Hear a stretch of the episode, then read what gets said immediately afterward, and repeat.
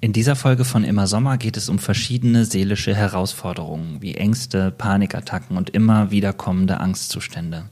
Wenn du selber darunter leidest, dann überlege dir, wie und mit welcher Unterstützung du diese Folge anhörst.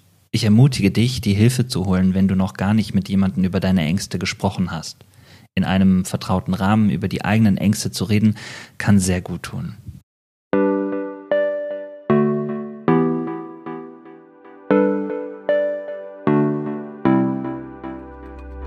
Hallo und herzlich willkommen zur nächsten Folge Immer Sommer. Heute mit einer Besonderheit. Ein Gast, der schon mal da war, mit einem Thema, was wir schon mal hatten.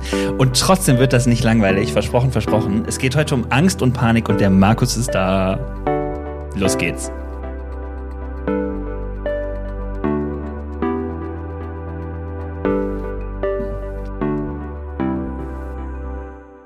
Hallo Markus. Einen wunderschönen guten Tag. Zum dritten Mal, weil wir so oft neu anfangen mussten. Ja, allerdings. Das Speichermedium war voll. Scheiße. Naja, egal. Ähm, also Markus, wir haben gerade ganz lustig äh, angefangen und gesagt, endlich sitzen wir hier zusammen. Jetzt können wir diesen Joke leider nicht mehr so spontan wiederholen, weil wir so authentische Menschen sind. Aber wir freuen uns, haben wir gerade gesagt, dass wir mal zu zweit zusammensitzen. Letztes Mal in der Folge Nummer 20 war deine Frau mit am Start. Ja. Wir haben über liberal und konservativ geredet. Wir haben unsere Studienzeit ausgewertet. Wir haben alles mögliche gemacht. Du hast mich inspiriert, habe ich gerade auch schon gesagt. Äh, und das will ich auch nochmal sagen. Das war wirklich cool. Ähm, mit einem Bild über ein Schiff und einem Dampfer und Kirche und so. Wo Ah, man, ja. ja. Also fand ich wirklich Ja. richtig gut. Wer das nochmal nachhören will, ne, einfach Folge 20 anklicken. Genau. Da ist auch die Nicole mit dabei, die hat mich heute alleine rausgelassen. Richtig. So, du bist aber hier aus einem besonderen Grund, weil irgendwann standest du unter der Dusche und hast gesagt, ich schreibe ein Buch, ne? Wie das ja viele Menschen kennen, nur du hast es echt durchgezogen, ne? Ja, stimmt.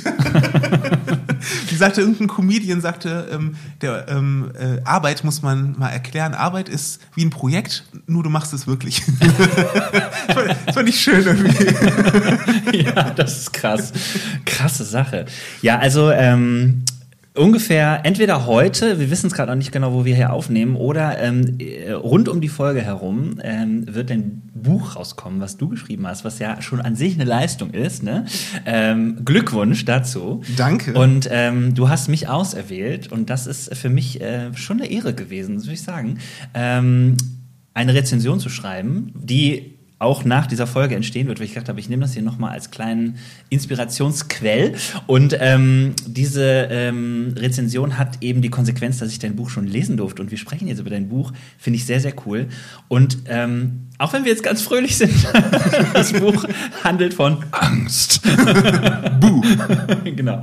Weil es aber dein Lebensthema ist. Und Ja. ähm, ja, erzähl uns doch mal, ähm, warum ist Angst dein Lebensthema?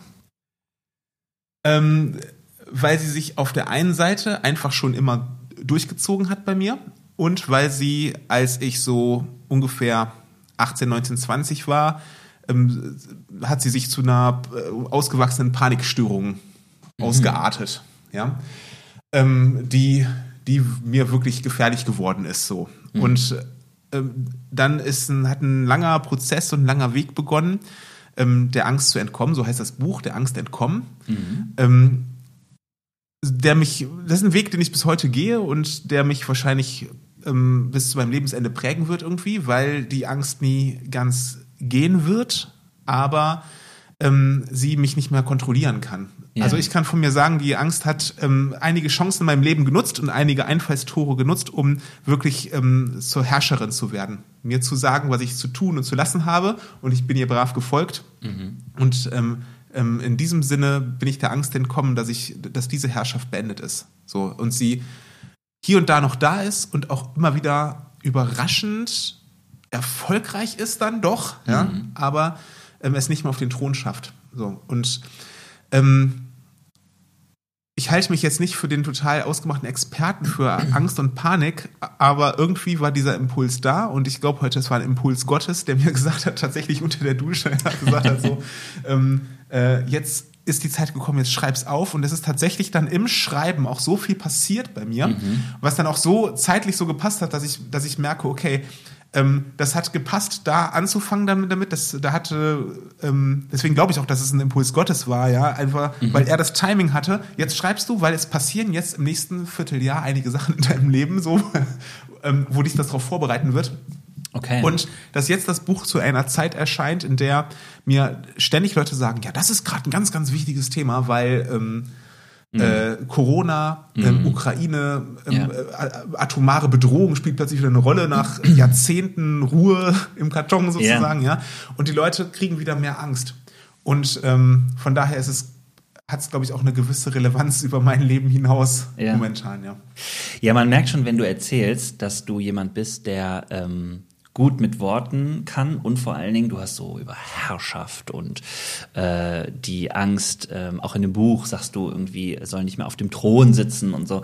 Ähm, Du hast da äh, eine Sprache gefunden für, ich finde, das ist so das erste, meine erste Bewertung an dieser Stelle von diesem Buch, äh, was dieses Buch wirklich brillant macht, weil man ähm, nochmal eine ganz andere Möglichkeit hat, nachdem man dein Buch gelesen hat, über Angst zu sprechen. Und natürlich geht es in ähm, zweiter Linie auch darum, dass du als Theologe und Pastor dieses Buch geschrieben hast und gläubiger Mensch der äh, auch einen Weg findet, ähm, den Glauben ähm, mit in dieses Thema Angst nicht hineinzuarbeiten, sondern eher sozusagen da drauf zu schauen und zu sagen, was war das eigentlich als gläubiger Mensch für mich? So, finde ich wirklich super, super cool, weil es ähm, meiner Meinung nach auch so ein Tabuthema unter uns Christen ist. Ne? Mhm. Also wenn man über Angst spricht, dann äh, ist man direkt schon nicht so fromm, weil eigentlich dürfte die Angst ja nicht da sein, weil Gott ist ja da. So, ne? Ja, Und ja. Ähm, das finde ich äh, tatsächlich sehr, sehr cool.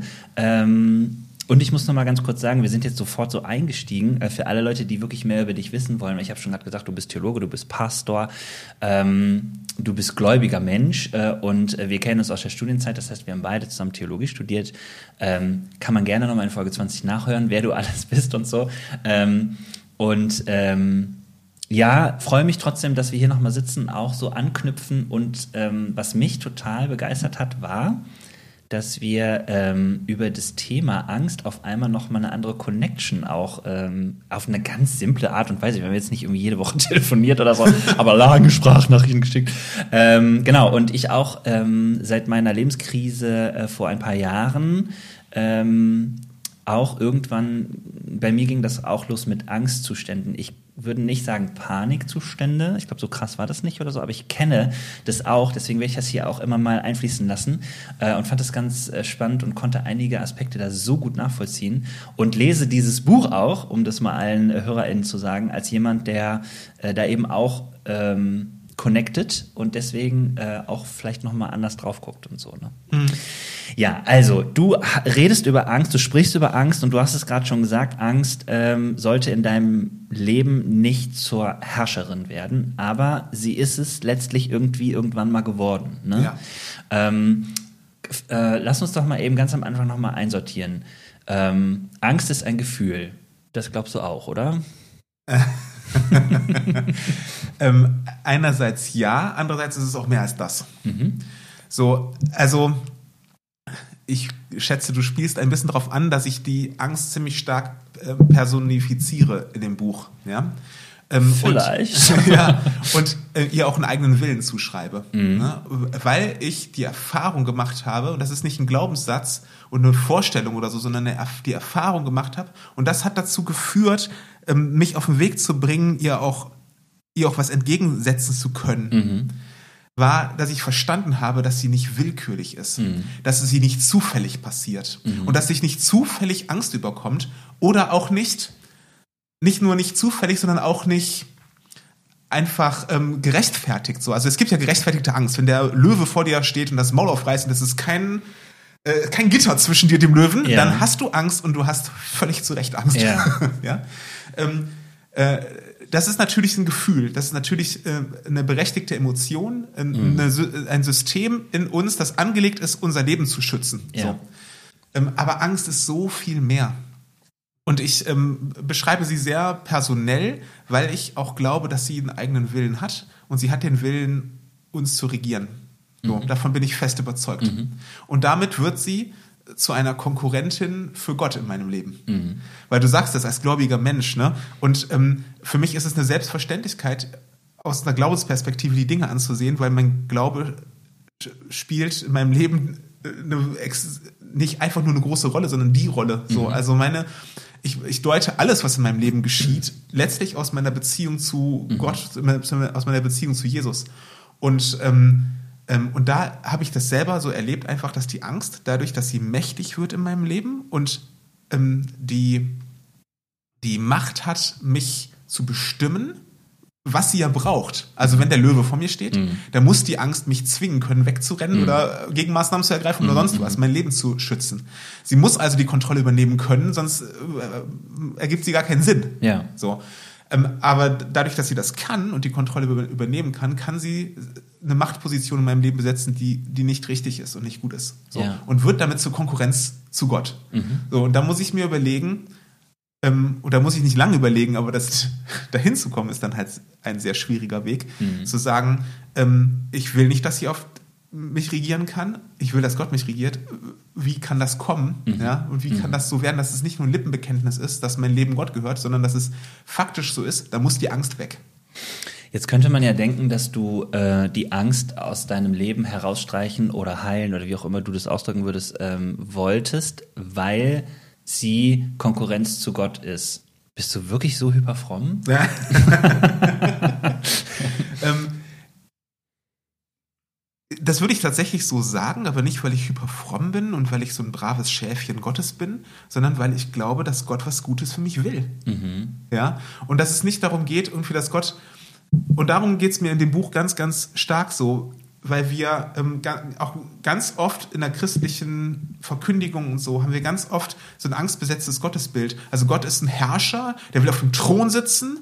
Ähm, also ist er auch letztlich ein Unterdrücker, so einer Unterdrücker von mhm. vielen. Und ja. ich äh, wähle den Unterdrücker, weil der mich in den Himmel bringt am Ende ja. oder sowas. Ja, und das ist einfach, das ist einfach abstrus für mich. Das ist vollkommen abwegig, mhm. ähm, so, so, von Gott zu denken, weil Gott ähm, ähm, will nicht in meinem Leben auf dem Thron sitzen, weil er so eitel ist und ihm das so gut gefällt auf dem Thron und ähm, er mich gerne sieht, wie ich im Staub vor seinem Thron krieche, mhm.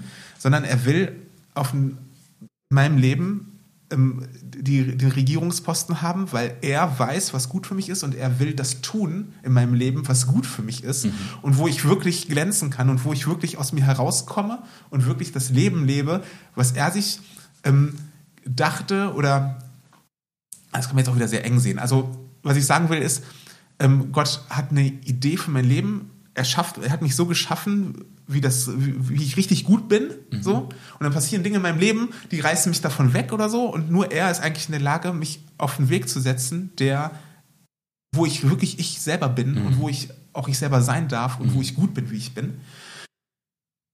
Und äh, genau. Und wenn ich so von Gott denke, dann geht es hier nicht darum, ähm, den, ähm, zu, sich zwischen zwei Unterdrückern zu, äh, zu entscheiden, mhm. sondern ähm, Unterdrückung zu entfernen aus meinem Leben, weil, das, weil Gott mich nicht unterdrücken will.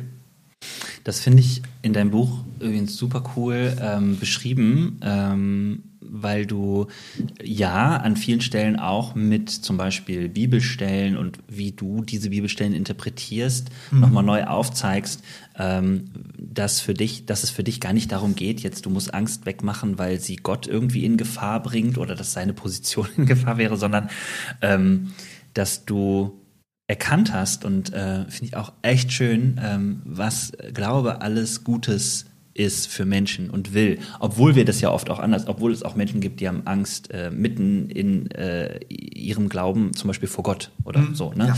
Und auch das ist ja irgendwie, spielt ja auch mit rein. Ähm, aber auch da kann man, finde ich, irgendwie gut lernen, ähm, wie man das auch anders sehen kann. Und dass es vielleicht auch an der Stelle ein kleiner Marker ist, äh, vielleicht ist das gar nicht Gott, was du dir da vorstellst oder so. Ne?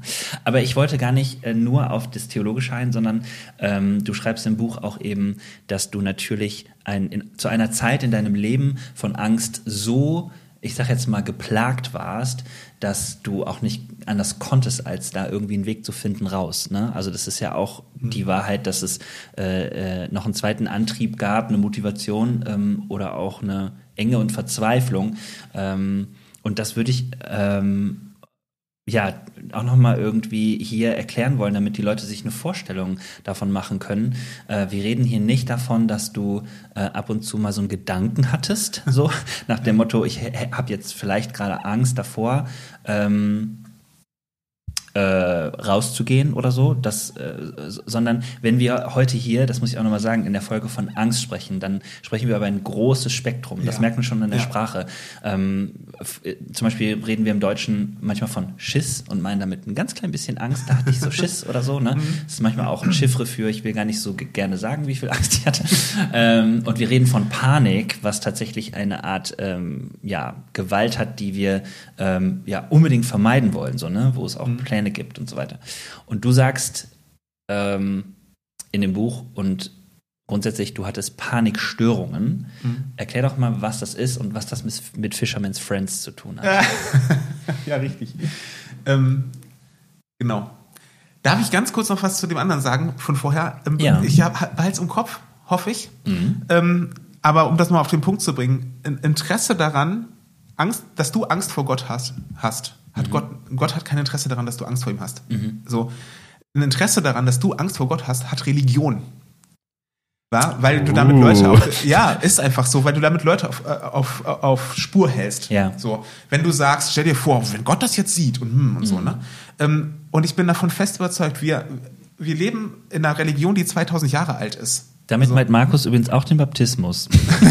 ja, ich meine damit alle, alle Christen, Ja. ich meine damit auch Muslime und ich meine damit Juden und ich meine, also, Ja. ne, so alle, die an einen Gott glauben, alle Religionen, die an einen Gott glauben, haben ein Interesse daran, die Leute auf, auf ihrer Seite zu halten und machen das mit dem Mittel Angst, ob bewusst oder unbewusst.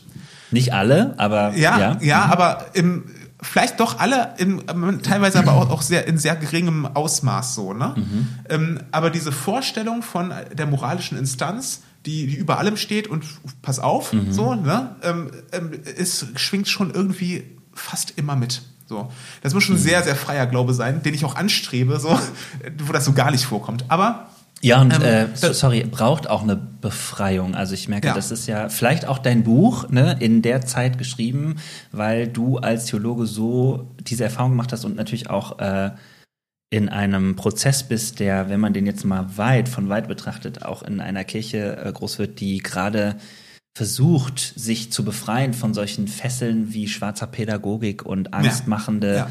Äh, Predigten, ähm, Himmel, Hölle anstatt äh, Gnade und Liebe, sowas, Ja. ne? Ja. Ja, genau. Und das ist, das ist aber auch wichtig, einfach das für sich zu reflektieren. Ja, wenn ich merke, ich, wenn ich ehrlich zu mir selber bin und merke, ich habe Angst davor, was vor, vor Gottes Urteil über mich, so, dann ist das nicht Gott, der, der mir die Angst machen will, sondern das sind Menschen, die ähm, teilweise oder nicht spezielle Menschen, sondern das ist eine Religion, die seit 2000 Jahren ähm, auch mit diesem Mittel arbeitet. Ja. So. Und das ist, ähm, und, und davon bin ich Opfer. Und ich bin nicht Gottes Opfer, wenn Mhm. ich Angst vor ihm habe. So, das ist wichtig zu differenzieren, finde ich. So. Aber äh, Panikstörung. So. Ja, warte, lass mich noch ganz kurz auch noch mal was dazu sagen. Das ist ja hier und völlig dann free. ich nochmal und dann du nochmal. Und am Ende erzählst du dann, wie es wirklich war. äh, nee, ich will noch mal sagen, mir ist da auch noch mal was gesellschaftlich bewusst geworden, weil nicht nur Religion äh, spielt mit dem Instrument Angst oder äh, nutzt das Instrument Angst, sondern mir ist vor kurzem auch noch mal aufgefallen, ähm, wenn man sich mit Medien, äh, Medienethik und so weiter auseinandersetzt, ähm, ist es auch interessant, dass äh, ja Quote einfach mehr passiert, wenn Leute Angst haben. Ja. Und dass es tatsächlich auch Leute gibt, die sagen, äh, ja, sorry, so ist es aber. Also wenn wir euch Angst machen, schaltet ihr mehr ein, so, ne? Dann seid ihr mehr on, dann seid ihr. Und es ist ja auch einfach eine Funktion von Angst, dass du aufmerksamer bist, so, Ja. ne? Und ähm, da liegt es jetzt eben an uns Menschen, egal im Bereich Religion oder äh, im, im, im gesellschaftlichen Bereich Medien, äh, immer wieder zu entscheiden, ist das richtig, ist das verantwortbar, ist das ähm, auch das einzige und wirklich das stärkste Mittel. So, ne? so, das wollte ich auch noch anfügen. Jetzt aber zu der Frage, also Ja. Panikstörung hast du beschrieben, hast, hattest du und es gab Momente in deinem Leben oder auch eine Phase in deinem Leben, wo dich das ja wirklich so krass äh, beschäftigt hat, dass es irgendwie kaum was anderes gab, habe Ja. ich verstanden. Und was Ja. hat das mit Fisherman's Friends? Ja, genau, die Fisherman's Friends, richtig. Genau. Also, ähm, ich beschreibe das in dem Buch auch, dass es im Prinzip mit meiner Geburt anfängt, an die ich mich selbstverständlich nicht erinnern kann. Aber ähm, die problematisch war, weil ich bei meiner Geburt fast gestorben wäre. So, weil die Nabelschnur mehrfach um meinen Hals gewickelt war und ich auf die Welt kam, ähm, blau wie eine Blue Jeans. ja? Und ähm, ähm, das wirklich knapp war. Und äh, meine Mutter als Kinderkrankenschwester ähm, wusste, was das bedeutet, so, und dass das in, in der Regel ähm, eine Behinderung zur Folge hat, die es bei mir nicht hatte. So. Und deswegen, ich bin körperlich, geistig gesund geblieben, bewahrt geblieben, würde ich sagen. Aber ähm, ich glaube, dass das schon eine Möglichkeit war. Meine erste Lebenserfahrung war eine Angstsituation. So kann man jetzt über jede Geburt irgendwie sagen, aber ähm, in, gewisser Weise. Aber es war halt lebensbedrohlich und deswegen ähm, ähm, ist das glaube ich im Nachhinein, dass das schon ganz viel Konsequenzen hatte für mich, die ich nicht bewusst erinnere, Ja. aber die da sind. So habe, dass ich als relativ kleines Kind Panikattacken entwickelt habe. Panikattacken erlebt auch jeder, der von einer Panikstörung betroffen ist, unterschiedlich. Ähm, manche ähm, haben, bei manchen dauern die eine Dreiviertelstunde oder sowas. Bei mir war es immer so, dass sie eigentlich nur wenige Sekunden bis Minuten ähm, dauern und dauerten, ähm, aber dafür sehr, sehr intensiv sind. Also du, ähm, ähm, du hast das Gefühl, du stirbst jetzt ähm, äh, und dein Körper reagiert mit, mit allem, was er hat, ja, an, an, an, an Puls, an Blutdruck, an Schweiß, an äh, Schwindel, an, ähm, an alle möglichen Reaktionen, die alle auf einen Schlag kommen. So. Und das, ähm, und das ist was, was einen sofort ähm, ähm, außer Betrieb setzt. So.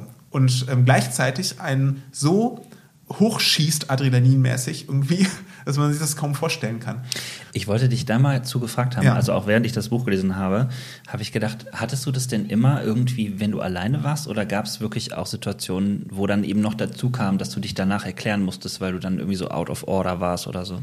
Ich, ähm, ich habe es auch gehabt unter vielen Menschen ähm, oder auch alleine. Das äh, war ganz, äh, das war der Angst, der Panik irgendwie relativ egal, hatte ich den Eindruck. Aber es ist selten, haben eigentlich fast nie haben das Leute gemerkt außen, ähm, weil es eben bei mir nicht so ein Angstzustand von einer Dreiviertelstunde ist oder sowas, ja, sondern das sind wirklich wenige Momente, die mich einmal voll volle Kanne alles in meinem Körper äh, pushen und trotzdem lahmleben gleichzeitig.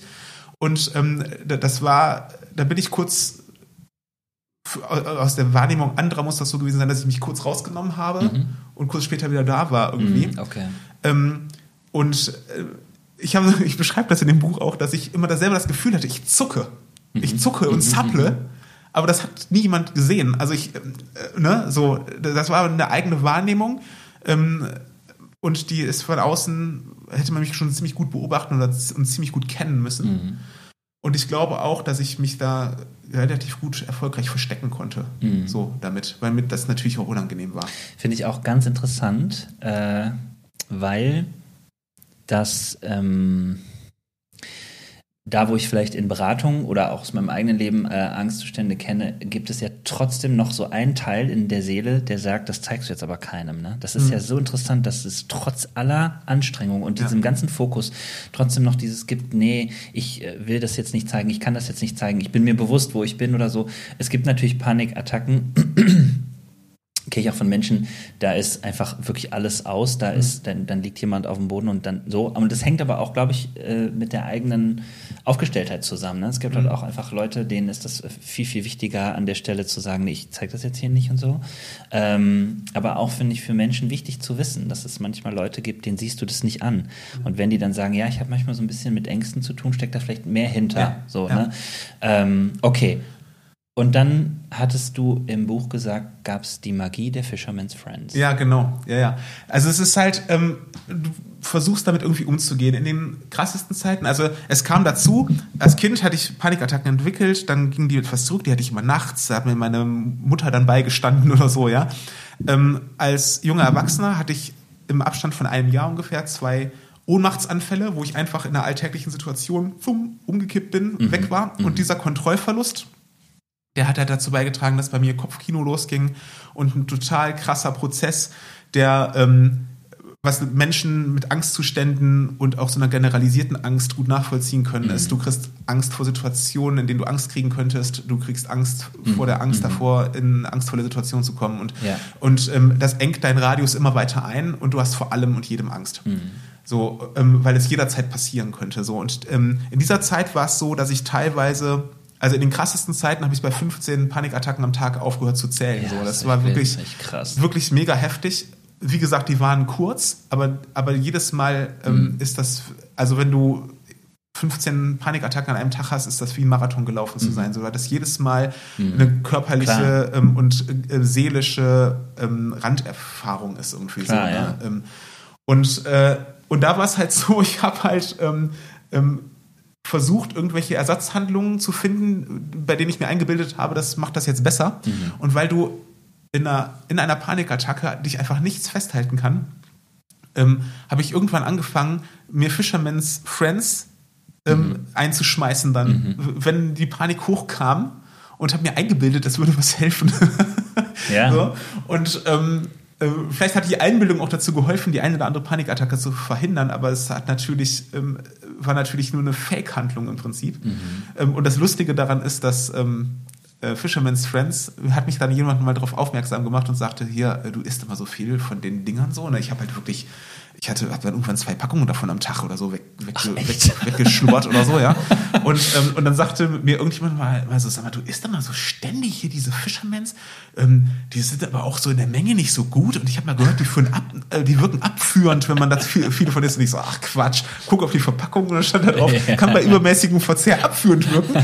Und dann habe ich mir natürlich noch zusätzlich Deswegen zu den habe ich immer Panikattacken- zusätzlich zu den Panikattacken einen Durchfall eingebildet, wenn ich, wenn ich die Ja. gegessen habe. So. Und daran sieht man, dass das natürlich ein total sch schlechtes Mittel ist, irgendwie der Panik zu begegnen, ähm, weil die Dinger das selber dann wiederum Panik auslösen konnten. Und ich habe mir in der Zeit ähm, ein Symptom nach dem anderen eingebildet. ne? Das Okay, war ja. furchtbar. Ich habe ähm, ähm, ich habe ständig, ich habe damals studiert und habe dann so einen Nebenjob gehabt und wie oft ich in diesem Nebenjob dann ähm, irgendwie abgesagt habe, weil ich krank war, weil ich mir eingebildet habe, ich hätte jetzt Durchfall oder ich hätte jetzt Mhm. äh, dies oder hätte jetzt das und so. Und wenn es dir erfolgreich einbildest, dann kriegst du die Symptome auch irgendwann. Und also Ja. äh, da- das war so eine gewisse Hypochondrie äh, spielte da auch nochmal so eine Rolle und so. Ne? Und Ja. ähm, das engt einfach deinen Bewegungsradius extrem ein. Ich weiß, was bei Leuten, die so eine generalisierte Angststörung haben, ähm, da ist das, ähm, also mit den Diagnosen kenne ich mich nicht so wahnsinnig gut aus, aber ich äh,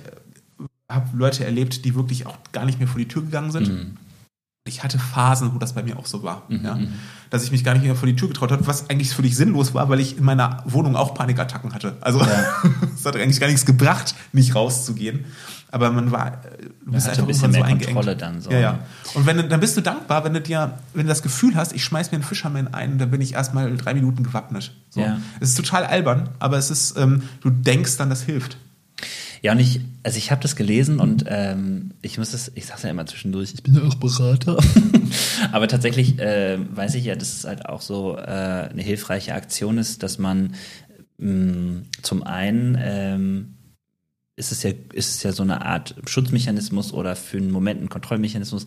Fisherman's Friend in ihrer Wirkung sind natürlich auch, übrigens unbezahlte Werbung, aber äh, sind in ihrer Wirkung natürlich auch ähm, nochmal von außen ein Reiz, ne, dass man vielleicht auch nochmal rauskommt aus so einem Gedankenstrudel. Also es gibt auch Leute, die ja solche Außenreize auch in solchen Situationen gut gebrauchen. Das ist aber nur ein Hilfsmittel, weil du hast in dem Ja. Buch auch geschrieben, irgendwann wirkten die eben auch nicht mehr. So, ne? Also das war halt irgendwie dann auch so, äh, du warst auf der Suche und es musste irgendwas anderes her und so. Alles, was ich versucht habe, wirkte nur begrenzt und mal kurz und äh, dann irgendwann nicht mehr. Ja. So, weil die Angst sich nicht verarschen lässt. So, die, sagt, die Angst sagt ja nicht so, oh scheiße, jetzt hat er einen Fisherman Fred gelutscht, jetzt kann ich ja gar nicht mehr ausrichten. Das so. war's.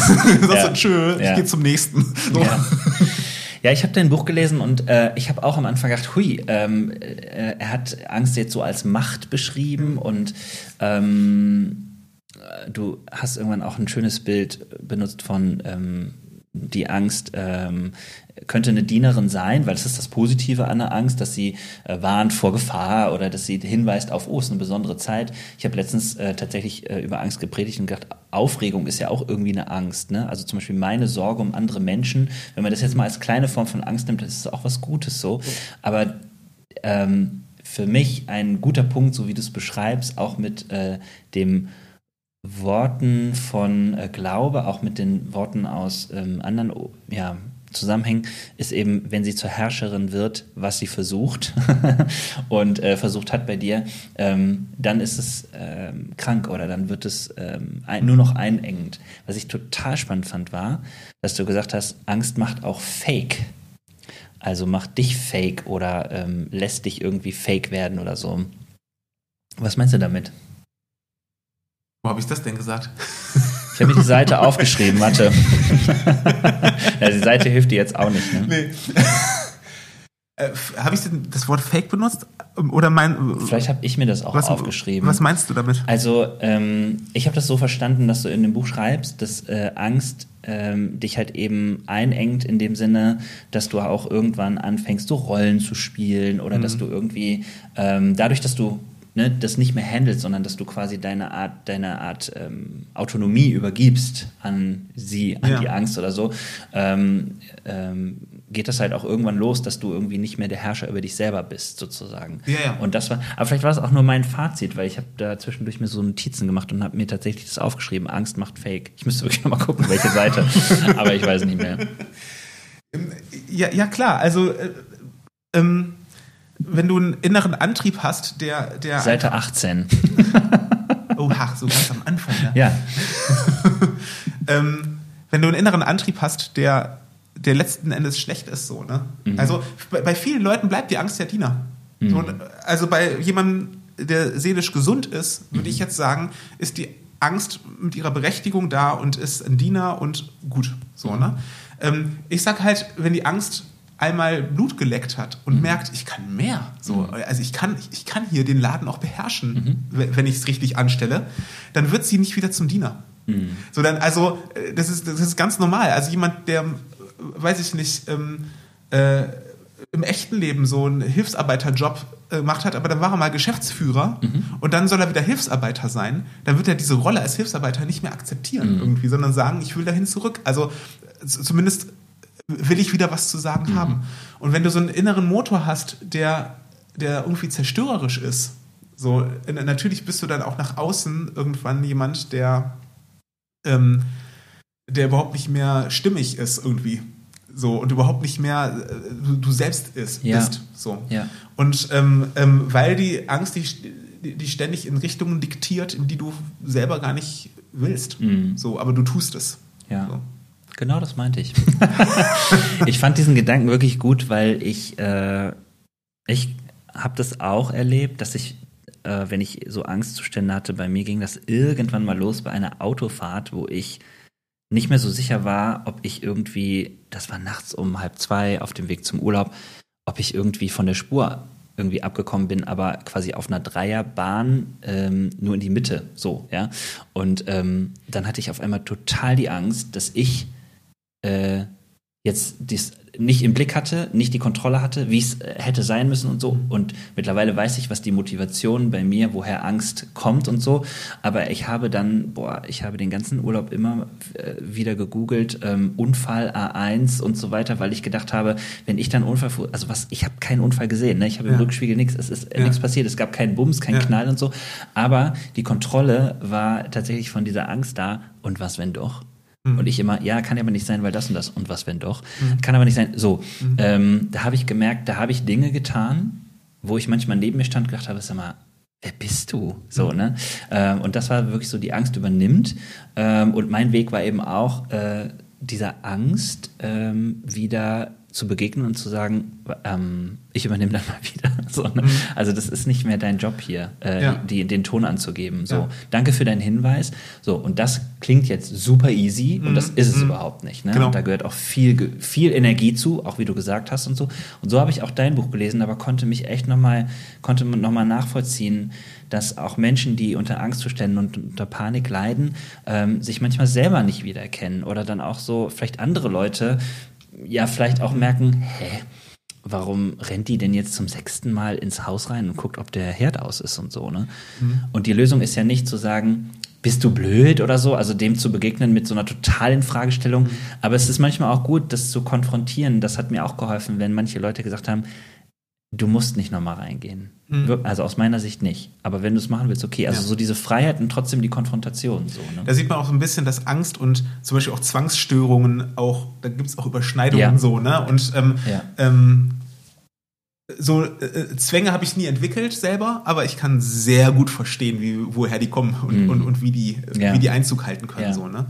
Ähm, du sprachst von Kontrolle und ich glaube, es gibt eine Illusion, der wir grundsätzlich erstmal alle erliegen, nämlich mhm. dass wir Kontrolle haben mhm. über uns und unser Leben. So. Und die Angst wenn sie denn ähm, über die Ufer tritt, sozusagen, ähm, ähm, nimmt uns die Kontrolle weg. So.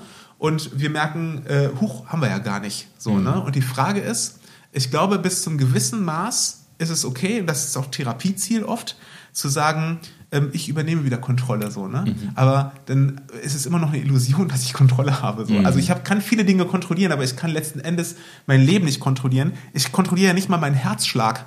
So, d- deswegen kann ich auch nicht kontrollieren, wann es irgendwann mal aufhört zu schlagen. So, Ja. ne? Das ist, ähm, ähm, ich, ich bin, ich bin ja nicht in, in control, wie man so schön sagt Ja. ne? sondern ähm, äh, es sind andere Dinge, die mich kontrollieren oder die, die die Dinge wirklich bestimmen. Und deswegen finde ich das, ich sage das mal so, das ist jetzt ein happiges, krasses Thema so, aber es gibt im Matthäus-Evangelium, in der Bibel, gibt es äh, ähm, eine, eine Stelle, da erzählt Jesus was von, ähm, äh, er erzählt er von Dämonenaustreibung ja, und spricht davon, dass ähm, die Dämonen durch die Wüste laufen oder so und ähm, merken, oh, hier ist ja Kacke, ich will mal wieder in Menschen. Und dann kommen die zu den Menschen zurück, aus dem sie ausgetrieben wurden und äh, sehen, Mensch, da ist ja alles wunderschön aufgeräumt, ist alles schön, da ziehe ich wieder ein. Das, das, das ist nett, da will ich lieber sein als draußen in der Wüste. So. Und das macht ganz vielen Leuten Angst, weil sie denken, okay, ein Dämon, wie auch immer ich das interpretiere, der ist raus aus mir, ich bin endlich befreit davon und dann räume ich mein, mein Wohnzimmer wieder auf und dann kommt der wieder. Der kommt einfach so wieder. Und Jesus hat gesagt, der kommt einfach so wieder. Ne? Ähm, ich kann mit der Stelle ähm, viel anfangen, weil ich glaube, was Jesus damit meint, ist jetzt meine Interpretation.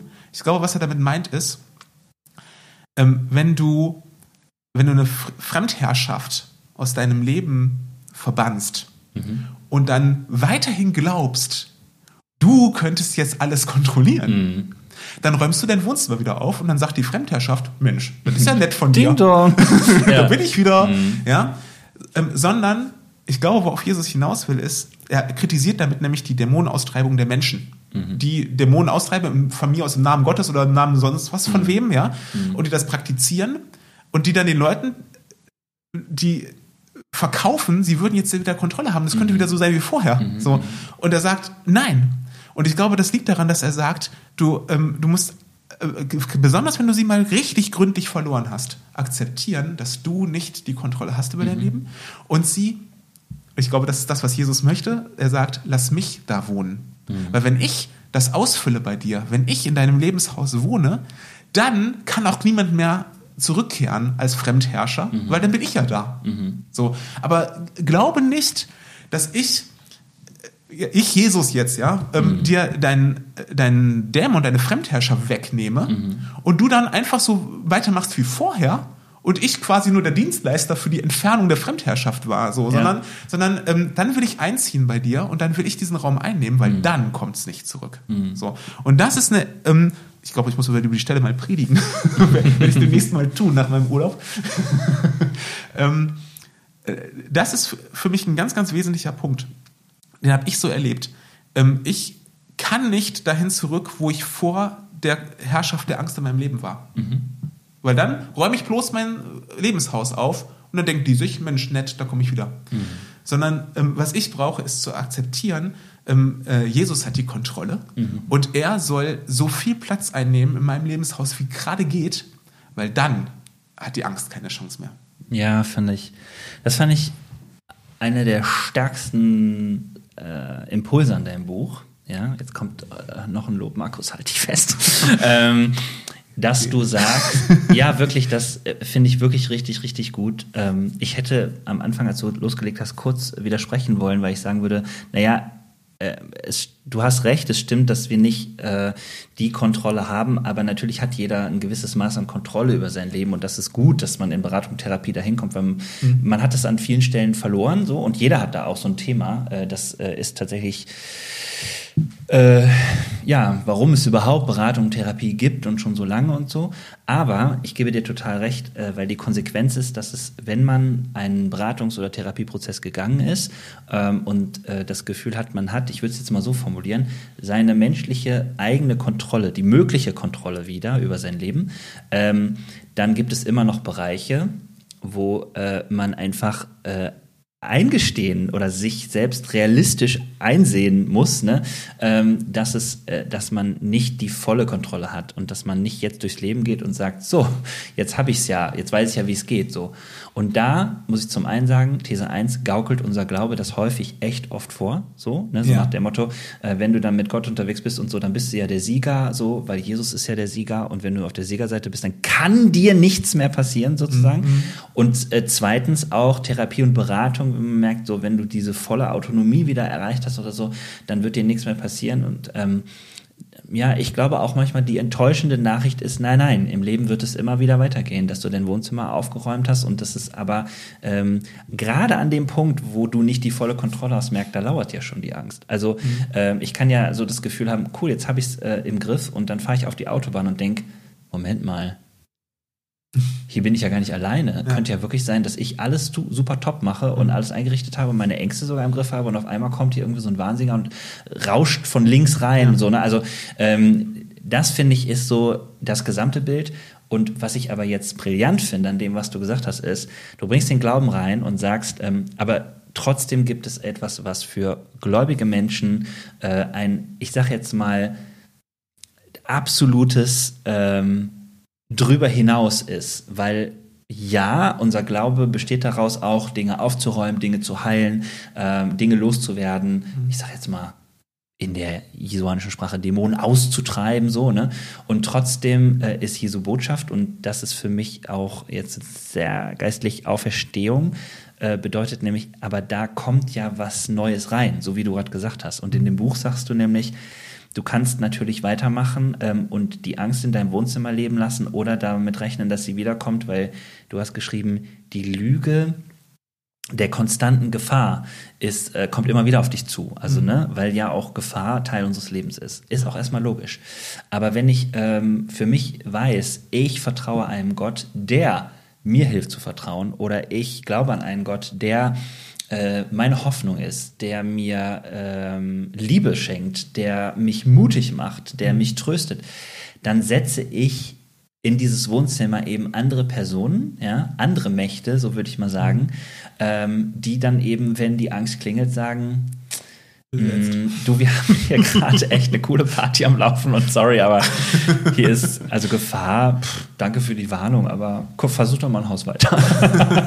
so, ja. Ja. Äh, und das fand ich wirklich einen guten, guten Punkt, weil das ist für mich eine ganz schöne Beschreibung, wie man zum Beispiel neben Beratung und Therapie ähm, auch Glaube als eine riesige Stärkung, Unterstützung auch von diesem, ähm, ja, frei werden von Angst, frei werden von Zwängen, frei werden von Panik äh, empfinden kann. Und das fand ich an deinem Buch wirklich grandios. Also, weil man am Anfang, ich habe am Anfang so gesagt, du, du schreibst auch, dass ähm, du selber irgendwie Therapieerfahrungen machen kannst und irgendwie so dieses, äh, ich sag jetzt mal, nur Kontrolle über die Angst zu bekommen, war dir zu wenig. Und dann habe ich gedacht, ey, alter Markus, bist du da wirklich in den Prozess gegangen oder was ist denn da los?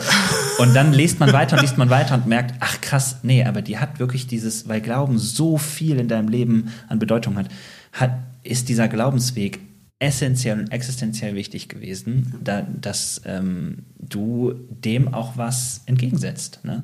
Also, Ja.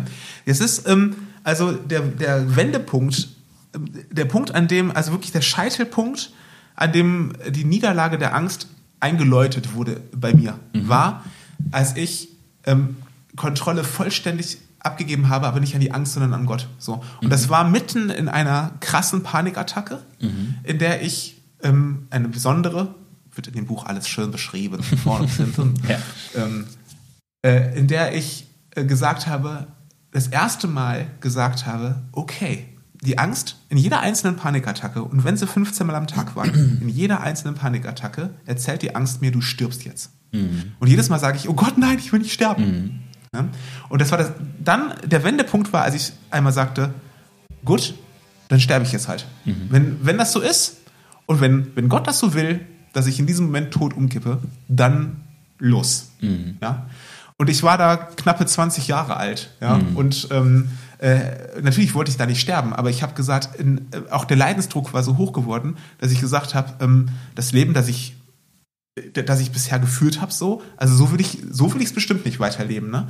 Und zu sagen, Gut, Angst, dann komm her. Wenn, wenn du meinst, dass ich jetzt sterbe, dann Mhm. zeig mal so. Und das ist eben genau der Punkt. Ähm, weil in dem Moment habe ich gesagt, wenn Gott will, dass ich jetzt sterbe, sterbe ich jetzt hier. Und, ähm, und das habe ich ernst gemeint. Das war nicht nur so ein Spruch, ne? Mhm. Weil das ist, das ist beim Christentum ganz oft so. Dieses alles auf die Karte Jesus setzen. Wird jeder Christ sofort sagen, ja, ist genau richtig so. Mhm. Aber, aber wie unfassbar schwierig das ist, weil das bedeutet, dass du wirklich Kontrolle abgibst und wirklich sagst, ich bin, bin ich wirklich bereit, jetzt zu sterben? Wenn Gott sagt, jetzt ist deine Zeit abgelaufen. Ich wirklich, oder klammer ich mich doch noch an was fest? Ja. Und das war für mich der, der Wendepunkt, weil ich da in dem Moment das erste Mal begriffen habe, ähm, äh, die Angst kann mir gar nichts tun. Ja, sie kann mich nicht umbringen. Es, sie kann es nicht. Ja. Sie hat keine Chance. Ja. Ähm, und und äh, sie kann mir nur immer nur was vorgaukeln und mich immer nur belügen und mir immer nur Geschichten erzählen. Ähm, Und, ich, und ich kann mich entscheiden, glaube ich die oder nicht. So. Und in dem Moment, wo ich gesagt habe, ich, ich, ich glaube sie ihr nicht und vertraue auf Gott, da hat sich was verändert. Und deswegen, ich rede in dem Buch viel vom ersten Gebot. Das erste der zehn Gebote ist ja, dass Gott sagt, ich bin ein Gott und du sollst keinen Gott neben mir haben. Ich bin der Einzige. Und es wird immer und immer und immer und immer wieder so gelesen, dass man sagt, Gott ist aber ganz schön eitel und eifersüchtig. Es steht ja sogar da drin im ersten Gebot, ich, denn ich bin ein eifersüchtiger Gott. So, ja. Aber ähm, eifersüchtig heute meint in Beziehungen ein krankhaftes den anderen kontrollieren wollen. Ähm, aber eifernd im alttestamentlichen Sinne bedeutet, ich bin, ich bin voller kämpferischer Liebe.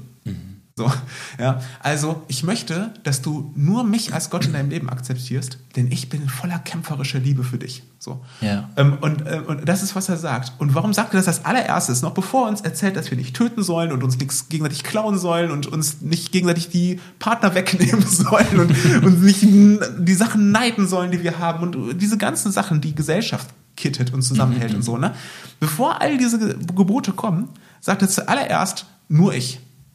Und es wird ihm immer wieder falsch ausgelegt, als wäre er ein Despot, der sagt, ich als allererstes stelle ich jetzt, lege ich Ja. jetzt erstmal fest, ihr sollt alle mal äh, auf eure Knie, auf euren Knien vor meinem Thron rumrutschen und mir erstmal alle sagen, dass ich der Einzige bin. So, und dann reden wir weiter. Aber so ist Gott nicht. Sondern Gott sagt, ähm, halte dich an mich und gib mir Kontrolle, weil nur wenn du sie wirklich mir gibst, ähm, äh, haben die anderen Mächte keine Chance mehr bei dir. So, und können dich nicht von diesem Weg abbringen. Und so habe ich das erlebt. Und mittlerweile bin ich totaler Fan vom ersten Gebot, weil ich in allen möglichen, auch angstvollen Situationen sage, ich weiß, wem, wem ich, wen ich ehre und, und wem mein Leben gehört und, und nur ihm. Ja? Nicht ihm an Stelle 1 und dann kommt an Stelle 2, 3, 4, 5 kommen noch die ganzen anderen Sachen, sondern ihm allein. Und alles andere ähm, spielt nicht nur eine untergeordnete Rolle, sondern, sondern wenn, es, wenn es darum geht, wem die Ehre gehört, nur ihm. So. Und, ähm, ähm, und ich glaube, dass das ein Tool ist, ein Tool Gottes, ähm, ein, ein Rettungstool sozusagen. Ja?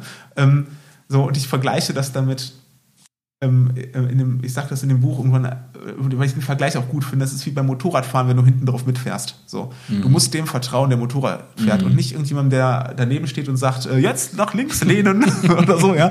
Ja. Und, ähm, und du kannst ähm, dich von hinten an dem Fahrer festklammern. Du hast keinen Einfluss darauf, in welche Richtung es geht. Du hast keinen Einfluss auf die Geschwindigkeit. Was du tun kannst, ist kaputt machen. Also du kannst als Mitfahrer auf Motorrad da, dazu beitragen, dass das Motorrad, dass ihr einen Unfall baut. So, das kannst du. Ja. Und ähm, ähm, aber wenn du heil ankommen willst, klammer dich fest und äh, hoffe, dass alles gut geht, sozusagen. Ja. Aber wenn Gott der Pilot ist, was soll schiefgehen so? Ja. Ähm, und dann ähm, und, und so, so stelle ich mir das vor ähm, und nicht so dieses Pharaonending, ne? So, wir stellen uns Gott oft vor, so wie so einen ägyptischen Pharao, so ganz weit oben auf seinem Thron und unten die ganzen Lakaien und dann sagt er jetzt erstmal in den Staub und jetzt müsst ihr mir erstmal Anerkennung zollen oder sowas.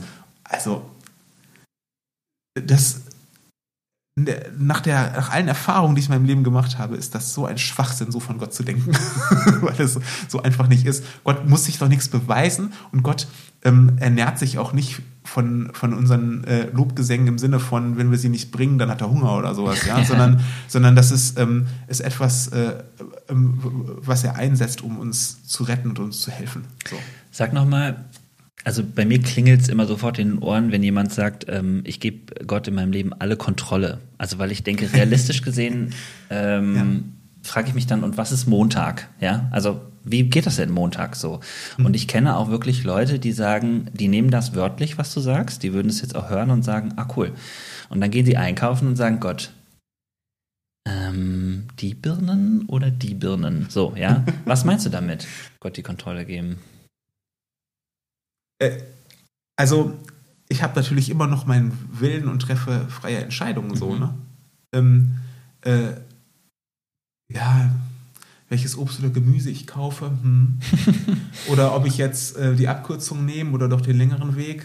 Ähm, Also es ist ein wirkliches so- Beispiel. Es ist jetzt kein, weiß, nicht ich ausgedacht. weiß. Ne? Nee, nee, ich will das auch überhaupt nicht ins Lächerliche ziehen. Mhm. So, ne? Es ist halt, ähm, ähm, ich glaube, dass Gott, Gott uns ganz viel, ganz viel Freiraum schenkt. So. Also ich, ich erlebe das in meinem Leben so. So verstehe ich auch Berufung übrigens. Mhm. Ja? Ähm, das, an Berufung kann ich es vielleicht am besten festmachen. Mhm. Berufung ist auch, dass ich Pastor bin zum Beispiel oder so. Ne? Mhm. Ist nicht so gewesen, dass Gott vom Himmel her sagte, Markus. Hast du es noch nicht Zieh verstanden? aus Wuppertal weg. das würde er sowieso nie sagen. naja, weiß ich nicht. Ne? Haben wir halt ein anderes Schriftverständnis. Es sei denn, das ist Südwind und das müffelt von Remscheid her, dann kann man auch mal aus Wuppertal weggehen. So, Schluss jetzt. ja. Und, äh, nein, ähm, sondern es war so, ähm, ich, ich glaube, dass es für Gott eine echte Vaterfreude war, ähm, ähm, zu sehen, wie sich in meinem Leben etwas dahin entwickelt, dass ich von selber auf die Idee komme. Ja? Und er ähm, das super fand, dass ich am Ende, also ich, am Ende kam ich zu ihm und sagte so, also, hm, ich bin jetzt hier auf dieser Bibelschule und ähm, Theologie macht mir irgendwie Spaß, wieder erwarten. Und ähm, irgendwie spiele ich mit dem Gedanken, Pastor zu werden. Das finde ich zwar völlig abstrus, ich fand es wirklich abstrus. ähm, also ich fand das völlig undenkbar, Pastor zu werden. Ähm, weil ich mich auch nie irgendwie auch nur ansatzweise in, in diesem äh, in diesem Klischeebild wohlgefühlt habe, was das mit sich bringt und so. Mm. Und äh, also, ne, aber ich denke jetzt tatsächlich über nach und ich habe jetzt mal tatsächlich mal gepredigt und so und mm, ähm, und habe dann immer so überlegt und bin dann zu unserem Bibelschulleiter, Shoutout an Thomas Seibert, äh, den großartigen, ähm, ähm, bin ich im Einzelgespräch gewesen und habe gesagt so, ja, ich denke halt ähm, drüber nach und ich, ich warte halt darauf, dass Gott mir jetzt irgendwie sagt, ob ich das machen soll oder nicht. Und dann sagte er, er zu mir den ganz einfachen Satz nur so, ähm, ja, warum denn nicht, Markus? Was soll denn dagegen sprechen? Mhm. Und ich, äh, ich so, hm, ja. Und dann habe ich irgendwie mit der Zeit kapiert, dass, ähm, ähm, dass Gott nichts, also dass Kontrolle bei Gott abgeben nicht bedeutet, dass Gott jetzt sagt, ähm, ähm, so, folgende Befehle für den heutigen Tag oder so. Sondern dass Gott ähm, ähm, an mir arbeitet, mein Herz verändert, Interessen bei mir weckt, mich auf den Weg bringt und ich ihm vertraue, dass das, was er an mir arbeitet, gut ist. So, und dass Gott am Ende sagt, ähm, so, du hast doch die Entscheidung eigentlich schon längst getroffen. Du willst, du willst es doch auch. Also so dieses, na, du willst es doch auch, mein Kind. So, Ja. ähm, so, äh, ähm, so hat er immer mit mir gearbeitet irgendwie. Ne? Und ich merke am Ende, klar, hat den Plan. Natürlich hat er die Idee. So, der hat das schon, das ist schon ziemlich früh angelegt. Ich habe später mal erfahren, dass ähm, eine, äh, eine mindestens eine Dame in unserer Gemeinde ähm, das aufs, auf dem Herz hatte, als ich noch ein kleiner Junge war und immer dafür gebetet hat, dass ich Pastor werde, weil sie das auf dem Herzen hatte oder sowas. Ja, also daran merke ich irgendwie, da sind ähm, Gott hat anderen Leuten da schon davon erzählt, da wusste ich davon noch gar nichts und so, ja. Und, äh, und irgendwie ähm, ist das ein Prozess gewesen, langer. Und natürlich hatte Gott die Idee am Anfang, aber wäre er zu mir gegangen als 18-Jähriger und hätte gesagt so, äh, was hast du da vor, Bauingenieurwesen? Nee, nee, also du sollst Pastor werden. Äh, dann hätte ich entweder gesagt, du hast eine Meise, war ich auf gar keinen Fall, oder ich hätte gesagt, ja, hochherrschender Gott, wenn du das möchtest, dann mache ich das jetzt, aber ich hätte es gegen meinen Willen getan. Ja. So. Und, ähm, und ich glaube, dass Gott so an uns, an uns arbeitet und mit uns arbeitet, dass unser Wille seinem ähnlicher wird, Schritt für Schritt. Und insofern kann ich Kontrolle abgeben. Und dann muss ich mich vor dem, vor dem ähm, äh, Gemüseregal fragen, welche Birnen möchte ich denn haben? So, und, und wie ist meine Empfindung dazu? Und, ähm, ähm, und ähm, nicht, wie steht Gott zu welcher Birne oder sowas, ja? Mhm. Also so, ähm, äh, so, sondern eher zu sagen, wenn ich die Entscheidung getroffen und, und, und es fühlt sich gut an und ähm, Gott fällt mir dabei nicht in die Speichen oder sowas, dann kaufe ich halt die Birne, so weil Mhm. sie mich gerade anlächelt und ich sie äh, leckerer wahrnehme. Ähm, und so bete ich auch übrigens oft. Ich bete oft für verschlossene Türen. Ja, ich bete dann dafür, Mhm. dass ähm, ähm, ich sage dann Gott, ich, ich Wahnsinniger habe jetzt den Plan gefasst und das will ich jetzt machen. So, wenn das eine schlechte Idee ist, mach eine Tür zu. Mhm. Und das hat er schon gemacht. Ich war schon in schon mal im Gesprächsprozess mit einer Gemeinde, Mhm. ähm, in der ich äh, ähm, in der ich es persönlich ein bisschen wahnsinnig fand, mich dort wirklich vorzustellen Mhm. und es auch objektiv gesehen wahnsinnig war. Mhm. So, ähm, aber wir haben halt gesagt, wir haben halt gebetet, Nicole und ich haben gebetet und dann gesagt so, okay, wir, wir machen uns jetzt auf diesen Weg und wenn das nichts werden soll, dann, dann unternimm bitte was gegen unseren Wahnsinn so. Mhm. Und dann hat er was unternommen und das kam also ein sehr dicker Brocken in den Weg und dann wussten wir sofort Bescheid, alles klar, cool. Also, wenn Gott eine Tür zumacht, ist das auch immer ein gutes Zeichen, Mhm. weil äh, damit kann ich gut leben, so, ne? Und, ähm, ähm, und da, da, das alles ist für mich Kontrolle abgeben. Mhm. Nämlich zu sagen, ich treffe ich meine eigenen Entscheidungen. Und natürlich bin ich, ein, bin ich ein freier Mensch, ich bin ein freies Kind Gottes. So. Ähm, und er liebt mich und er will, dass mein Leben gelingt, nicht indem er mir an jeder Kreuzung meines Lebens und an jedem Entscheidungspunkt sagt, wie ich mich zu entscheiden habe, sondern indem ähm, ähm, meine Freiheit, Entscheidungen zu treffen, mit, ähm, mit einer Entwicklung zusammenkommen, die mich, die meinen Willen immer mehr Mhm. seinem anpassen. Mhm. So. Und das wird nie perfekt sein. Und ich will mir nicht herausnehmen, dass ich da wahnsinnig gut drin bin. Ne? Mhm. Aber ähm, so kleine Schritte, da merkt man so, wenn das Erfolg hat. Und ich bin heute saumäßig glücklich, damit Pastor zu sein zum Beispiel. Mhm. So, ich kann mir keinen schöneren Beruf vorstellen und das, das sagen viele Pastoren, ich weiß, aber ich meine es tatsächlich so. Ja. ja, ich, ich, ich, ich liebe das, diesen Job zu machen, ähm, aus verschiedenen Gründen. Ähm, aber, aber ich wäre nie selber auf die Idee gekommen. Mhm. Und trotzdem war es meine freie Entscheidung. Mhm. Und das kriegt nur Gott hin. Mhm. Cool. Ja, finde ich super. Ähm, das, was ich da als Ohrenklingeln habe, ähm, hängt auch damit zusammen, dass sich viele Leute in ihrer äh, in ihrem Wunsch, ähm, Gott mit reinzunehmen, Gott die Kontrolle zu äh, geben, dann doch eben sehr unfrei empfinde ne? und schon Mhm. immer gedacht habe, so, hm, da stimmt was nicht. So. Mhm. Und ich glaube, so wie du es gerade äh, dargestellt hast, ähm, dass das brauchen wir mehr, dass wir uns so damit auseinandersetzen. Das ist ja so dieses Kontrolle liegt eben auch bei mir. Ich bin frei, Entscheidungen zu treffen, hast du gesagt. Ich, ähm, aber ich, ähm, ich nehme Gott mit da rein. Ich äh, versuche zu hören. Ich bin offen dafür, was passiert. Ich bete vielleicht sogar dafür, dass Dinge mir in den Weg gelegt werden, um eine Art bewusstes Zeichen zu bekommen. Nee, das ist eigentlich nicht ein, kein guter Weg. Glaube aber auch nicht, dass es nur den einen Weg gibt. Ne? Also das hat viele, viele schöne Facetten. Und ähm, ja, habe ich aber schon auch immer an dir bewundert, dass ich ähm, diese Suche nach Gott in ganz vielen Sachen, das hat mich oft so sehr inspiriert, auch in meiner ersten Zeit im Studium hattest du diesen Vorspann äh, oder die, ja, im Prinzip den, den Vorlauf äh, der, der Bibelschule und immer wenn ich so dachte, "Wa- was erzählen die da? Was erzählen die da? Hast du gesagt, ruhig, ruhig, hör dir das erstmal an, so, ne, können wir gleich schon mal drüber sprechen. So. Ja, und das hat mir wirklich sehr geholfen, ne? Und ähm, hat mich tatsächlich auch offen und frei gemacht. was, was die Angst furchtbar schlauchen und nerven muss. Also da, da muss die wirklich ähm, derbe dran zugrunde gehen, ist, dass ich diese ganzen Sachen gelernt habe, ähm, äh, weil die Angst in meinem Leben war. so. Und ähm, äh, ich hätte diese Erfahrung wahrscheinlich überhaupt nie gemacht, wenn die Angst mich in Ruhe gelassen hätte. Also hätte die Angst sich äh, damals entschieden, ah, den Markus, den war eine miese Geburt jetzt und so und ah, aber jetzt lasse ich den mal in Ruhe oder sowas. Ne? Dann hätte sie, sie mich, dann wäre ich heute wahrscheinlich viel weiter davon entfernt, von dem freien Glauben an Gott, den ich, den ich lebe oder den ich versuche zu leben jeden Tag, ähm, als ich es jetzt bin. So, und, und das ist eben auch was, was ich allen Menschen sagen möchte, die mit Angst zu kämpfen haben in ihrem Leben. So, ne? es, es kann irgendwann zu deinem Vorteil werden.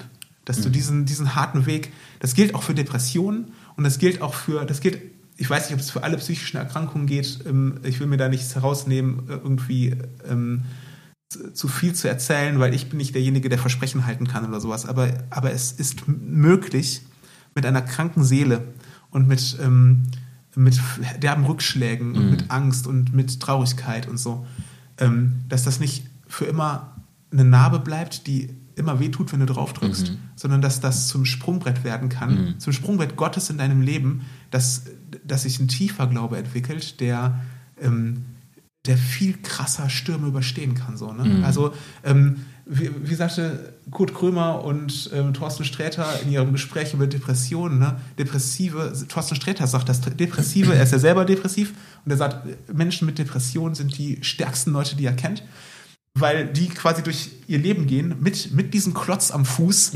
und, und trotzdem irgendwie halbwegs Schritt halten. Manchmal eben nicht, so, aber irgendwie doch so.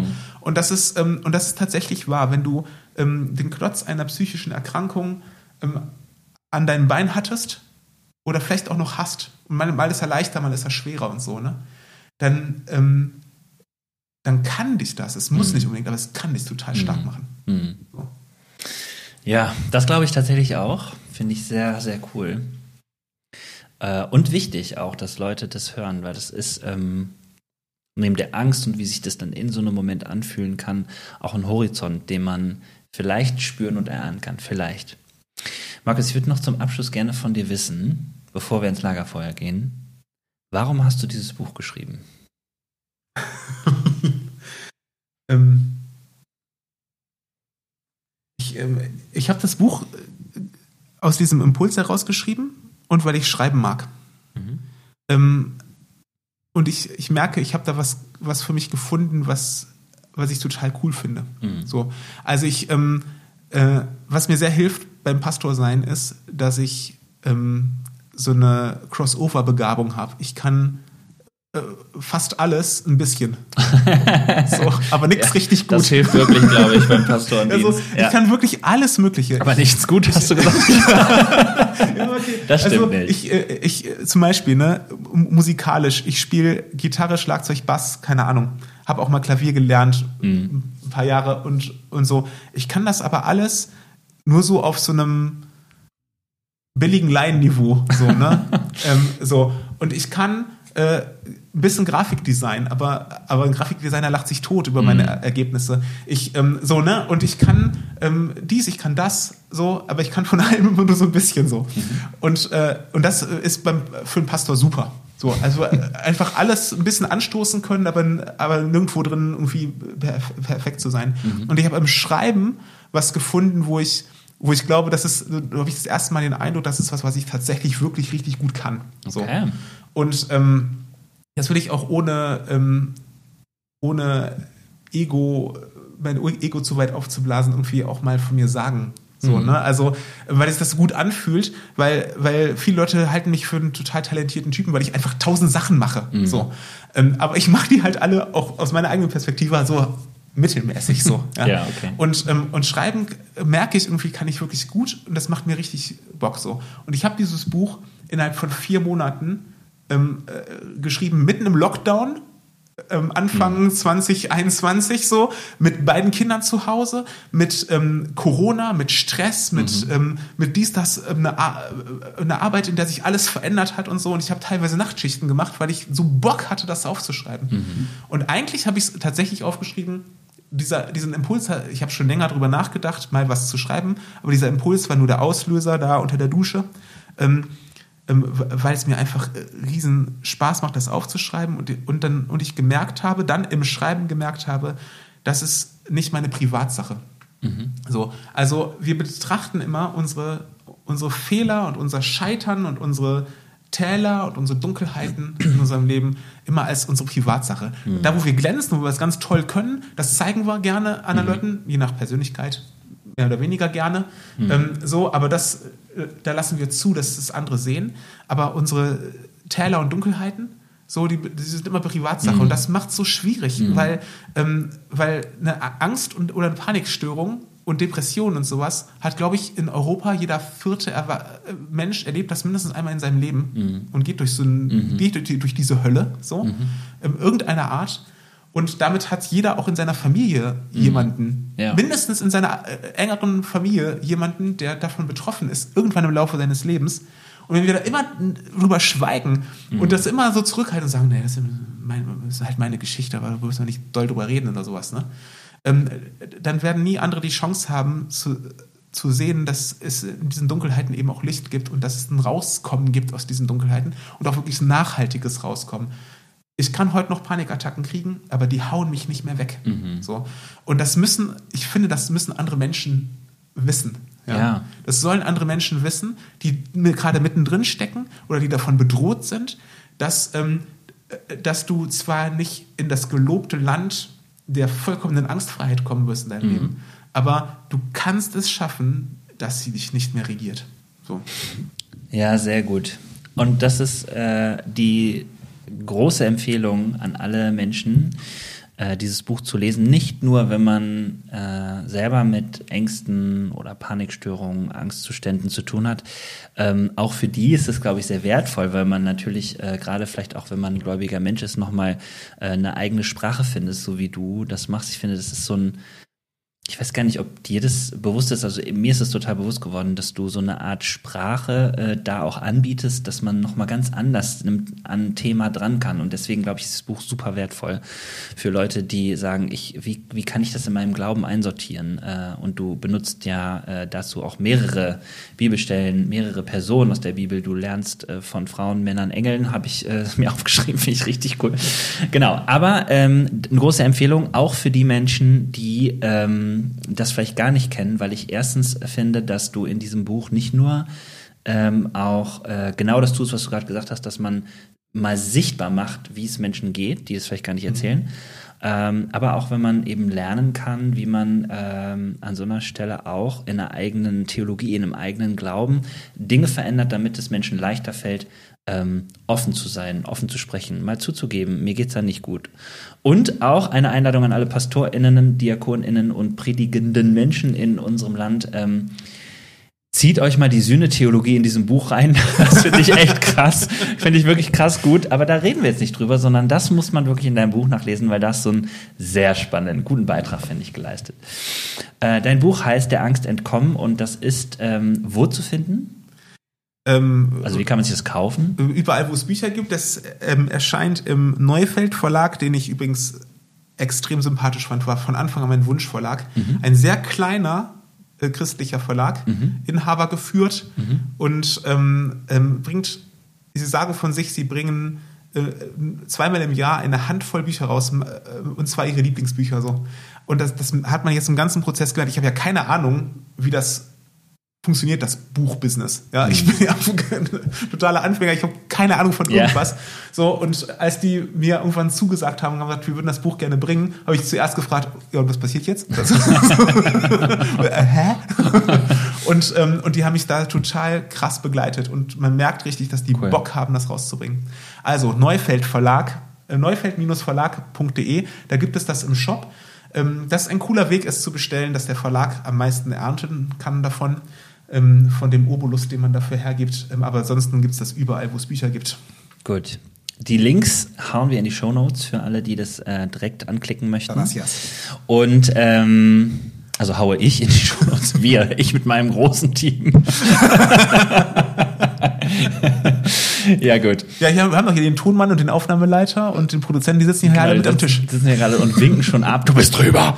Deswegen machen wir ein schnelles Lagerfeuerbekenntnis. Ähm, Yes. Blitzlicht. Schon wieder. Ich habe die Fragen vergessen. Es ist, wie lange ist es her, dass wir und äh, fiel mir damals schon so schwer. Aber Ja, das krasse ist, ich habe deine Antworten vergessen. wir haben ja, ich, ich auch. Aber wir, wir haben äh, auch gar nicht über ein Getränk geredet am Anfang. Machst du das gar nicht mehr? Doch, aber ich habe heute irgendwie gedacht, weil wir so früh morgens sind, stelle ich uns hier einen Kaffee hin, weil ich weiß, das geht immer so. Ich hatte aber auch kurz überlegt, ob ich irgendein Wuppertaler Bier die hier anbiete oder so. Aber habe ich nicht mehr gefunden. Ich habe immer Schwelmer alt getrunken, aber die da war leider irgendwann war oder ist leider irgendwie so Nazi-Chef oder so. Und dann, Oh, echt? Dann haben wir das nicht mehr Hast du getrunken. dich distanziert? haben wir uns distanziert. Dann, naja, Ja, vielleicht ist das schon die Antwort auf ist scheiße, war scheiße, kann weg. Aber wir fangen an mit, ich glaube, tief im Herzen an.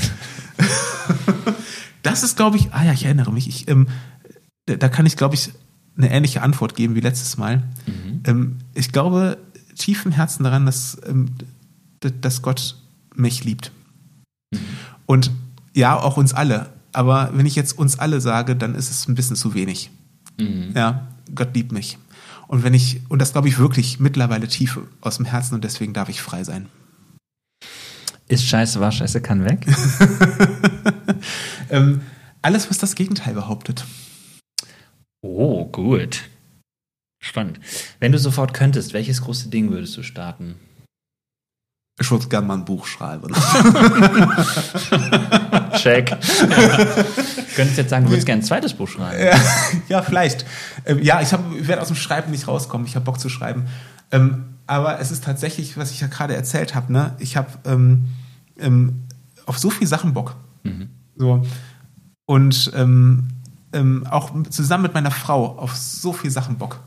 Und ich bin vor äh, wenigen Wochen äh, 40 geworden. Und das ist so, eine, so, so ein Marker im Leben, so, wo, ich, wo ich denke, so, ähm, okay, du hast jetzt äh, wenn ich mir 50-Jährige angucke, also bitte niemand persönlich nehmen oder sowas, aber Leute, die so um die 50 sind oder sowas, ne, da merke ich, die neigen dazu, jetzt noch, ähm, komm, Endspurt bis zur Rente, so, das kriegen wir jetzt auch noch hin, so, ne, und die Kinder werden größer und keine Ahnung was, so, und ähm, äh, ich habe den Eindruck, die sind sehr festgelegt in, in, in, in der Fahrbahn irgendwie so, ne, die sind gesettelt, die, so, und ich finde 40-Jährige fand ich immer total unsympathisch. 30 ist irgendwie noch cool, 50 geht man schon so, wird man schon so langsam altersweise oder sowas, weil 40-Jährige sind immer so spießig und komisch so. Und ich, ich habe Bock aus meinen 40ern äh, in meinen 40ern so ein paar Sachen umzusetzen, wo ich sage so, ähm, ja, geil irgendwie, auch wenn es mich was kostet und wenn ich mein Risiko eingehe, ich bam. Hol das Beste raus. Ja, genau, und das kann sehr unterschiedliche Sachen sein. Also wir haben Ideen, also ich habe Ideen, meine Frau hat Ideen und wir haben gemeinsame Ideen und ah, so viel davon ist noch nicht spruchreif. Aber ich will so viel davon machen. Ey. Einfach so auf so viele Sachen Bock. Wir sind einfach gespannt. Man kann dir äh, natürlich auch gerne bei Instagram folgen, um einfach auch ähm, vielleicht nochmal diese Pauschalität der Altersdiskriminierung anzusprechen. Oder auch diese Ideen vielleicht irgendwann mitzubekommen. Ja, ähm, letzte, letzte Aussage. Ich hätte Bock auf einen Drink mit. Da habe ich übrigens selber, als ich gefragt wurde in meiner Folge, so lange überlegt. Aber ja, Mhm. Ich habe damit auch. Was haben wir denn letztes Mal geantwortet? Ich Ich glaube, wir, haben uns da- wir haben uns irgendwie rausschlawinert. Nicole und ich haben uns da aus der Frage irgendwie rausschlawinert. Ich dem, mit dem. Dennis Sommer hatte ich ja jetzt einen Drink. Ne? Da sind eigentlich alle Wünsche abgehakt. Auch wie schön. nee, warte mal. Vielleicht fällt mir noch was ein. Ähm, was hattest du denn geantwortet? Ähm, ich glaube, äh, Dietrich Bonhoeffer. Ja, das finde ich einfach auch spannend. Aber ich hätte natürlich noch mehr Ideen. Ich glaube, ähm, tatsächlich, ich würde ganz gerne mit, äh, ich glaube, er heißt, ich hoffe, ich sage jetzt nicht den falschen Namen, das wäre peinlich. Brian Johnson, ähm, äh, Pastor und Lobpreisleiter in einer Beth Oh, in- Bethel Church. in- Der Brian Johnson. der Brian Krass, Johnson Markus. ähm, in, in Kalifornien, ähm, weil er auch eine Panikstörung hat und hatte. Und hat darüber auch ein ähm, sehr gutes Buch geschrieben. Er hat eine ganz andere Art von Panikstörung als ich. Ähm, aber er hat darüber geschrieben, wie er damit gekämpft hat und er hat damit nochmal auf eine sehr viel frommere Art und Weise gekämpft so. Ja. Also so in der Panikattacke erstmal ganz Familie zusammenkommen und alle beten. Ja. so. Das, so, das war bei mir nicht so. Ähm, aber ich fand das total spannend, weil er hat auch ähm, ähm, ein Lied geschrieben, das heißt Battle Belongs. Das kann ich nur empfehlen. Äh, Zieht euch das auf YouTube rein. Ähm, Bethel Church, ähm, Paul Wickham und Brian Johnson, äh, Battle Belongs. Ähm, das zitiere ich am Schluss meines Buches, zitiere ich ähm, äh, den Refrain davon, weil ich den, äh, weil, weil ich dieses Lied total gut finde und mich daran total wiederentdecke. Ähm, The battle belongs to you. Ähm, ich, wenn es dazu kommt zu kämpfen, stehe ich da mit erhobenen Händen wie, wie, wie Mose, der von Aaron und Hur, glaube ich, gestützt werden muss, ähm, während die Schlacht läuft, ähm, um im Gebet zu bleiben, ähm, weil kämpfen tut Gott. Ähm, er ge ge gewinnt die Schlacht für mich. Und das ist, ist heute bis in diesem Podcast ein bisschen zu kurz gekommen, vielleicht. Aber das Wichtige ist, ist, dass nicht ich der Angst entkomme, sondern, sondern Gott kämpft für mich. Und, ähm, ähm, und das ist was, was ähm, Brian Johnson verstanden hat und atmet. Und äh, ich kann sein Buch auch nur empfehlen und deswegen eine Kalthopfenschorle mit Brian Johnson will ich nicht, auch nicht Nein sagen, auch wenn es schwierig äh, wäre, weil ich mein Englisch jetzt nicht so wahnsinnig top ist. Aber wir würden das hinkriegen, auf jeden Fall. Ja, ey, das wäre entspannt. Würde ich mir anhören, dieses Gespräch. auch wenn ihr zu anderen Themen kommt, da hätte ich Also, auch noch ein paar Fragen. Please, Brian Johnson, if you have a podcast, uh, please uh, Call me. call, call me and Ja. I come over when you pay the uh, Flug. Brian Johnson hört diesen Podcast sehr, sehr häufig. Okay, Markus, wir müssen Schluss machen. Es ist schon weit drüber, aber so ist das, wenn die bergischen Jungs zusammensitzen. Ne? Ja, sie stabbert. gesprochen. Ähm, vielen Dank, dass du da warst und ähm, dass du so offen erzählt hast. Ich finde es wirklich cool, dass du da auch so offen bist, auch in dem Buch. Und bin gespannt, was andere Leute äh, sagen. Äh, wie immer ist es auch die Einladung an alle HörerInnen zu kommentieren.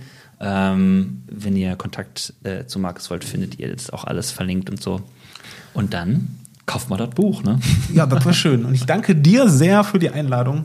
Eine sehr angenehme kleine Runde hier. Viel besser als per Zoom. That Zum is true. Podcasten. Das stimmt. So, genau. Und danke dir, dass ich in deinem Podcast erneut sein darf. Gerne, gerne. Aber Benedikt Elsner ist öfter da. Da, da, da müssen wir noch eine Neiddebatte. das ändern wir jetzt mal. Shoutout an Benedikt. genau. Alles klar, mach's gut. Ciao. Ciao.